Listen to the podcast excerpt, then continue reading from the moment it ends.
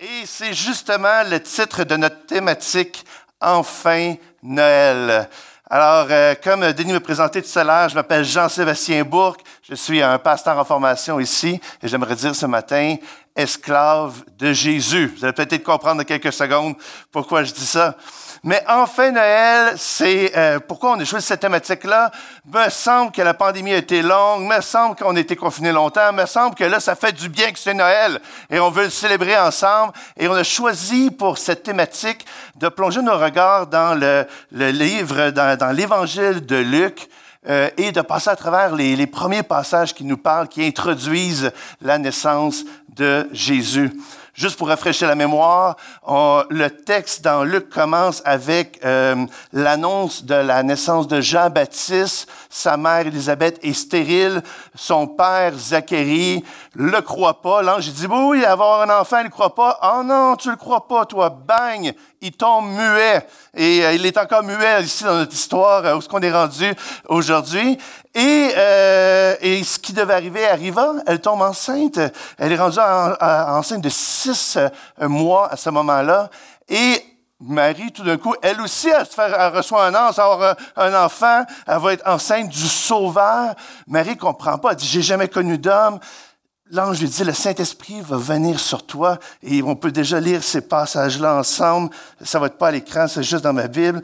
C'est dit, Élisabeth, au euh, Luc 1, euh, verset 36, Voici Élisabeth, ta parente a conçu, elle aussi, un fils dans sa vieillesse, et celle qui était appelée stérile est dans son sixième mois, car rien n'est impossible à Dieu.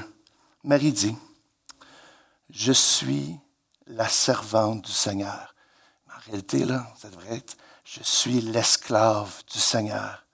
Qu'il me soit fait selon ta parole. Et l'ange la quitta.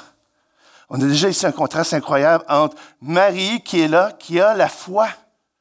Elle croit l'ange. Et Zacharie, lui, euh, il ne croyait pas. Et on arrive dans un party de Béden.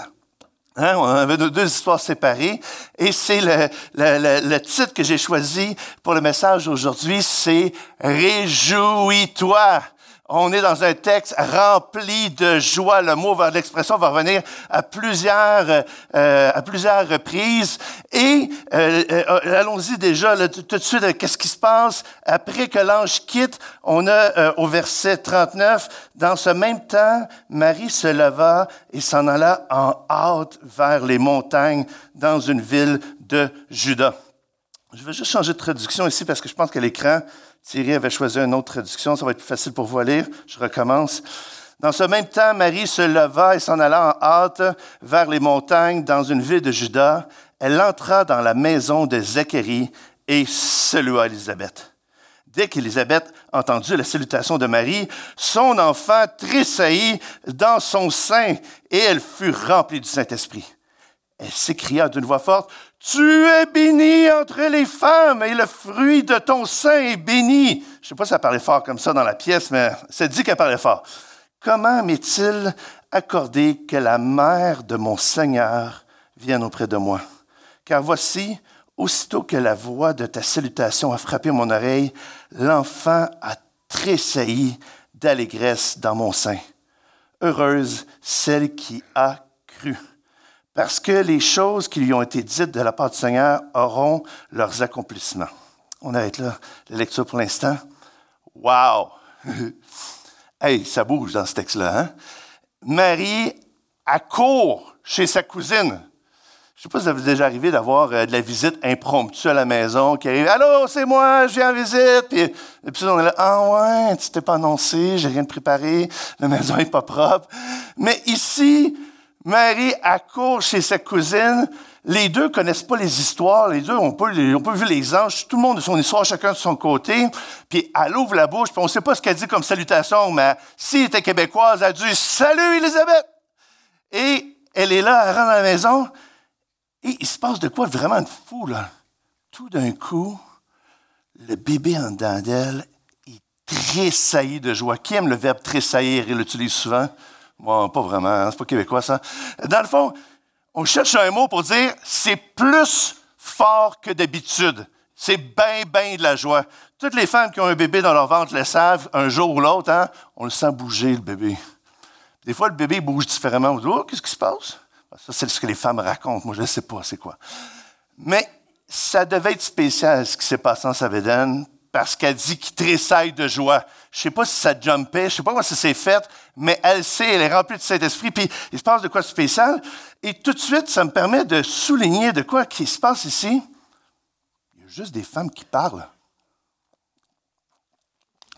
On avait un gars, Zacharie, on a même qu'elle arrive dans la maison de Zacharie, mais les gars parlent pas. on a deux femmes qui parlent, on a deux petits bébés garçons, ils peuvent pas parler eux autres non plus. Et Marie, en saluant Élisabeth, c'est comme si pour la première fois, elle venait d'annoncer le Seigneur. Pourquoi?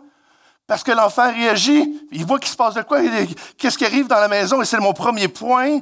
Euh, Jésus arrive vite. Alors, euh, Jésus, il, arrive vite parce que Marie a hâte, mais dans le fond, c'est le Seigneur qui arrive avec elle et il est, là dans la maison. Elle annonce, puis là, Élisabeth a dit quelque chose de vraiment spécial. Chez les catholiques, ça dérange personne. Chez les évangéliques, des fois, ça nous froisse un peu. Elle va dire, verset, euh, verset 43. Comment m'est-il accordé que la mère de mon Seigneur vienne auprès de moi? C'est quoi le mot Seigneur? Ça veut dire quoi d'habitude? Dieu. Ben oui, c'est la version de le dire dans la version euh, grecque. Dans l'Ancien Testament, souvent on disait l'Éternel au lieu de dire le nom de Dieu qu'on ne sait pas trop comment le prononcer. Des fois, on dit Yahvé ou Yahweh. Mais chose est sûre, c'est que Elisabeth vient de dire Marie, mère de Dieu. Ça choque-tu des gens, ça, cette expression? C'est un petit malaise, hein? La Bible, elle est claire sur l'incarnation de Jésus comme un homme. C'est fou comme ça. Dieu qui a tout créé, Dieu qui est au-delà de tout, Marie, en dedans de elle, a le Dieu qui est en forme d'homme. Et clairement, le texte le dit, elle n'a connu aucun homme.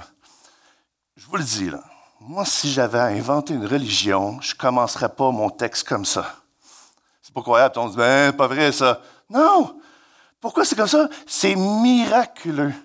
Marie va être la seule femme sur la planète Terre qui va mettre au monde un enfant sans avoir connu un homme. Et les deux, ils savent pas ce qui se passe, mais les deux sont au courant. Tout d'un coup, le bébé se met à bouger. Puis là, il y, a, quelque chose qui est là. Qui on voit là, c'est un moment fort. Dans le fond, Marthe et Marie, pas Marthe et Marie, mais Élisabeth et Marie, sont comme les deux premières prédicatrices de la bonne nouvelle de Jésus. Les deux, ils l'annoncent, sont là entre elles, puis ils se réjouissent. Ils sont là comme Wow! Il y a quelque chose de spécial qui se passe. Il y a un sauveur qui arrive. Puis là, vous pouvez vous dire, mais comment c'est que c'est que c'est un sauveur? Bon, premièrement, Marie, ça l'était fait dire par l'ange. Maintenant, c'est quelque chose que les gens attendaient. Les gens l'attendaient. Il était dans l'attente d'un sauveur qui arrive. Ça avait été prophétisé. On attendait quelqu'un qui allait les libérer. Et on voit que c'est deux femmes pieuses. Les deux femmes parlent de Dieu, ils connaissent Dieu. Et ça devait être sûrement très traumatisant pour Marie d'être enceinte, une jeune, jeune fille, jeune femme, on ne sait pas trop, mais jeune, ça on le sait. Puis, qui est là, qui est, qui est enceinte, qui ne sait pas trop, qui fait face à, la, grossesse. Puis euh, sa cousine qui a sûrement qu'elle n'a pas vu depuis longtemps. Puis là, ils se réunissent ensemble. Puis on ne parle pas de bébé, on ne parle pas de grossesse, on parle, on parle du Seigneur, on parle du Sauveur qui arrive, on parle de Dieu qui vient sur la terre s'incarner, vivre parmi nous. Marie va être la mère de Jésus, la mère de Dieu. Et les, femmes sont juste là comme pleines de joie, pleines d'allégresse, puis ils sont comme Wow! Et après ces, échanges-là ensemble, on, peut se poser la question euh, Attends-tu le Seigneur, le Sauveur? Puis quand je dis attends-tu, c'est il est déjà arrivé. Mais est-ce que pour toi, c'est quelque chose que tu repasses dans ton cœur chaque jour de dire Hey, j'ai besoin de la venue de Jésus dans ma vie?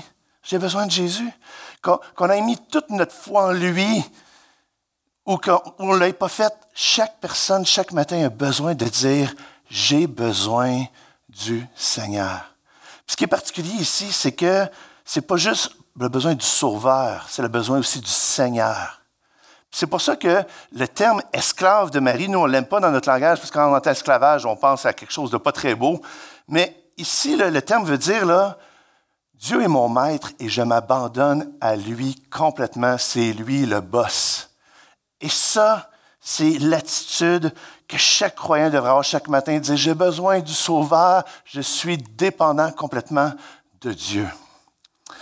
Et Marie, elle va s'envoler dans une des, belles prières, un psaume, on appelle ça, on donne plusieurs noms, euh, on appelle ça le cantique de Marie. Euh, les, gens, tout le monde se bat pour donner le plus beau nom à, ce qui se passe par la suite. Dans le fond, Marie élève une prière vers le ciel, puis on va la lire ensemble, parce que cette prière résonne encore aujourd'hui. Alors c'est le verset 46. Et Marie dit, mon âme exalte le Seigneur et mon esprit se réjouit en Dieu, mon Sauveur. Parce qu'il a jeté les yeux sur la bassesse de sa servante, car voici désormais toutes les générations me diront bienheureuse, parce que le Tout-Puissant a fait pour moi de grandes choses. On arrête là. Marie a dit, mon âme exalte le Seigneur.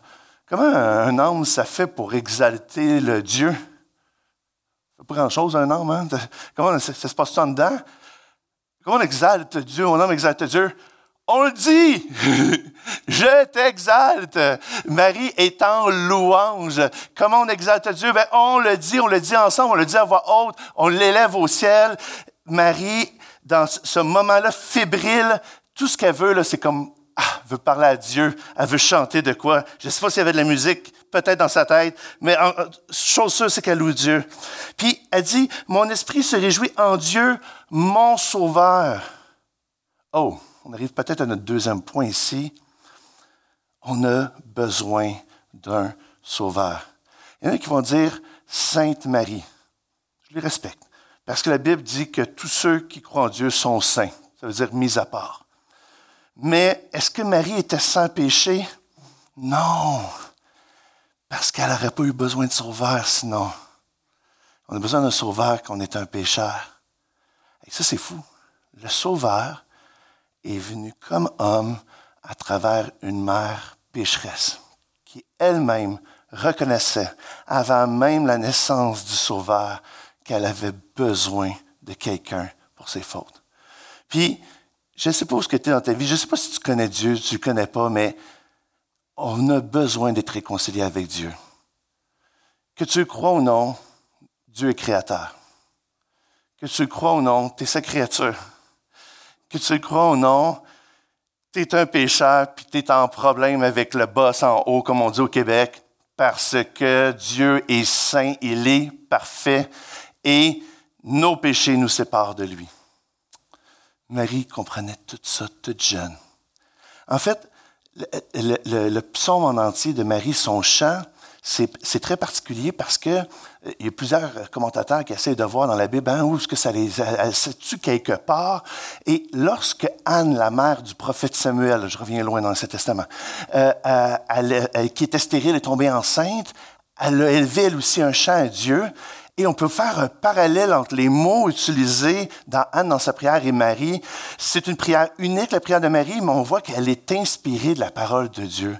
Marie connaissait les Écritures. Marie connaissait son sauveur, puis elle savait qu'elle en avait besoin. Puis, où est-ce qu'elle se met par rapport à ce sauveur-là? Elle dit la bassesse de son esclave ou de sa servante. Marie, elle est à terre, elle est toute humble devant Dieu, devant ce qui se passe.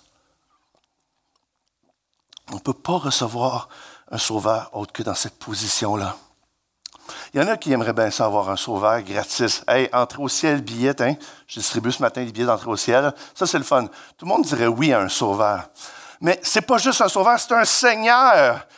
He rules, comme on dit en anglais. C'est lui qui règne, c'est lui qui dirige les choses. Et Marie, elle est vraiment consciente de cette position-là par rapport à Dieu. Et j'aime que ça dit, désormais toutes les générations me diront bienheureuses, on déclare encore un matin, Hey, c'est-tu beau ça? Marie qui porte le Sauveur, qui arrive dans le monde. Puis, vous voyez, c'est ça qu'on célèbre à Noël. On célèbre la venue du Sauveur de la même manière que Marie le célébrait. Et j'aime que ça dit parce que le Tout-Puissant fait pour moi de grandes choses. Marie, elle ne croit pas dans un petit Dieu qui ne peut pas faire grand-chose. Elle croit dans un Dieu tout-puissant qui fait des grandes choses, qui fait des merveilles. Et dans sa prière et sa louange qui continue, Marie va parler justement de qui Dieu est. On le lit ensemble. Son nom est saint et sa miséricorde s'étend d'âge en âge sur ceux qui le craignent. Il a déployé la force de son bras. Il a dispersé ceux qui avaient dans le cœur des pensées orgueilleuses. Il a renversé les puissants de leur trône. Et il a élevé les humbles. Il a rassasié de bien les affamés. Il a renvoyé les riches à vide. Il a secouru Israël, son serviteur, et il s'est souvenu de sa miséricorde, comme il l'avait dit à nos pères envers Abraham et sa prospérité pour toujours. Et Marie demeura avec Élisabeth environ trois mois, puis elle retourna chez elle. Quel Dieu merveilleux, compatissant, puissant, rassasi. Puis, il y en a qui, qui, aimeraient avoir un Seigneur qui est là pour prendre soin de tout ce qu'ils désirent avoir. Puis on pourrait dire, ben oui, hein, c'est ça, rassasié, il donne la bouffe, Dieu prend soin. Non. Le besoin ici que Marie parle des gens, c'est un besoin spirituel. C'est d'être rassasié spirituellement. Noël, c'est un temps d'abondance, c'est un temps d'opulence, c'est un temps où il y a de la bouffe, il y en a, on possède, on reçoit des cadeaux, tu sais, c'est bon, c'est tout le kit, wow! Mais on a besoin de voir qu'on est pauvre et qu'on a besoin de la richesse de Dieu. Encore une fois, Marie et Élisabeth sont dans toute cette humilité-là face à Dieu. Et c'est encore la position que Dieu élève les humbles, mais son poids, son bras puissant est capable d'apaiser, d'écraser les puissants de ce monde. Et on pourrait se dire, wow, OK, Dieu, hein, il est dangereux, hein, il faut être de son bord, sinon, oui, il faut que tu sois du bord de Dieu, je te dis tout de suite. Parce que, on, l'a chanté aujourd'hui, on est dans un monde où on a besoin de justice. On veut de la justice. On voit de l'injustice partout autour de nous. Ça nous dérange. Mais Dieu aussi, ça le dérange, l'injustice. On n'aurait pas un Dieu juste s'il ne punissait pas l'injustice. Mais le texte ici ne met pas l'accent sur ça. Il met l'accent sur le cœur de Dieu qui est compatissant, qui accueille. Puis ça m'a tellement fait penser aux paroles de Jésus, sûrement sa première prédication dans une synagogue, c'est un petit peu plus loin dans Luc, Luc 4.